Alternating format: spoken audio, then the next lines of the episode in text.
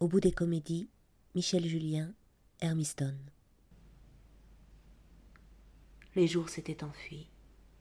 Il n'y avait plus eu de ciel, les drachènes avaient passé dedans.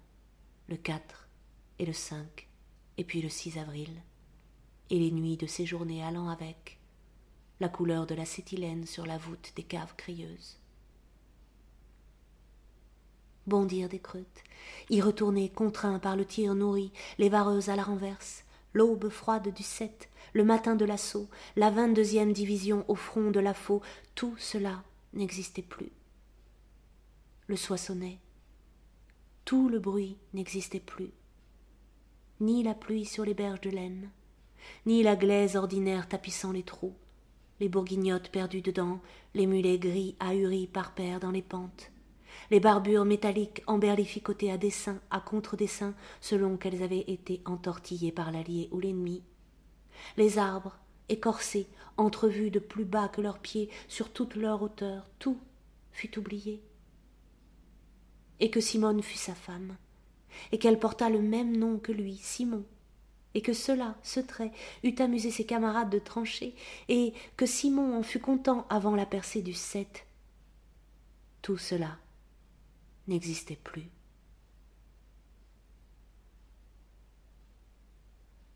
Près de l'ambulance, la mitraille heurtait en staccato. Des tirs de partout secouaient la terre. Haché aux pieds, thorax entaillé, Simon Béraud marmonnait, révisait dans sa tête l'ordre des lettres, repassait en esprit des alliances de plomb par paire côtoyées. C'était sur ces couplages rapprochés, ces choses, ces boutures de syllabes imprimées qu'il divaguait avec l'assiduité méthodique des fièvres cartes. Simon Béraud, ouvrier typographe de Laval, jeune amputé.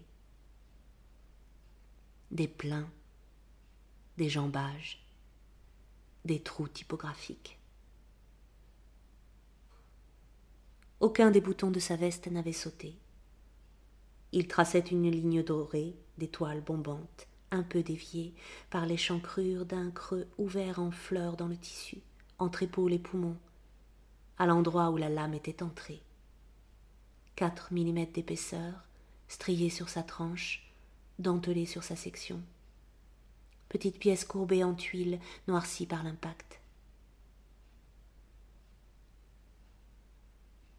Béraud corrigeait mentalement des approches, s'acharnait avec une précision lancinante sur des perfections oniriques de plomb conjuguées, tentait entre eux des soutènements, tassait, butait le plus souvent sur des contrariétés typographiques malvenues, alliances pénibles de lettres, rencontres obligatoires sur le nombre, joug des dessins stricts, mariage graphique raté, sous le canon, assemblaient les uns à la suite des autres les petits carrés pesants écrantés sur leur arête, alignaient ensemble des pensus, ces lettres instrumentales que sont les B, les G, caractères aspures, à queue, à contrepoinçon, à haste, à œil double, hors ligne de pied.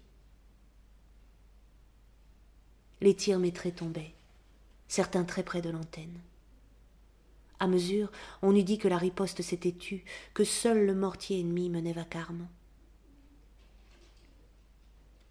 Simon Béraud s'en remit aux belles capitales, à la grande casse de Colin, au casier abondant de fritures typographiques. C'étaient des lettres lourdes aux doigts, assemblées par deux, prises au hasard, formant des couples, certains harmonieux, alors ils ne s'y arrêtaient pas, d'autres achoppants par l'affleurement des déliés mis en contact. Des pères tirés à toute hâte de la casse, le grand jonc. Le grand jonc que Charles Collin, patron imprimeur de Laval, fourguait pour la plupart des commandes, des commandes que Collin lui donnait à composer.